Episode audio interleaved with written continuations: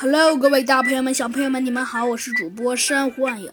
上集中啊，我们讲到了，呃，我们讲到了小鸡墩墩呐，听着猴子警长的方法，于是啊，他便大叫了起来。没想到他这一叫还真有点办法，居然把乌龟大师给叫来了。乌龟大师，现在大家应该都知道他的真正面目了吧？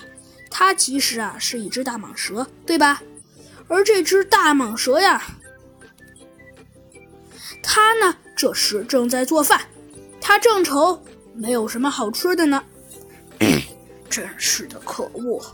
今天又没好吃的，每次都是我那个破公司，我根本就不想待在那个组织里。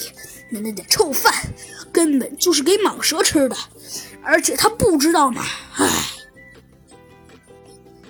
这个咱们的乌龟大师啊，叹了口气，说道：“也不知道那些家伙是装傻，还是还是假装装傻？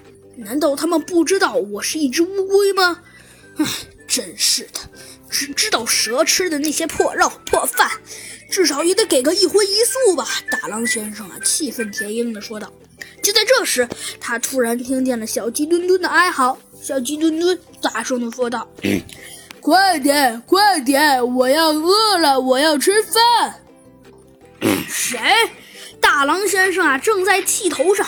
一听还有来了个人，说什么想吃饭，他也那是火冒三丈。他问道：“谁呀？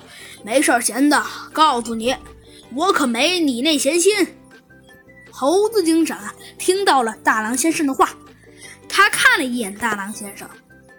大狼先生啊。还是那样坦然自若，显得呀好像什么事情都耐不了他怎样。呃，大狼先生，不是大狼先生，我真的只问您这一个问题，请您不要介意。”猴子警察说道。“呃，我不介意，你说吧。就是呃，大狼先生，您确定？您确定您这个方法极其可靠？”猴子警长非常不肯定地问道。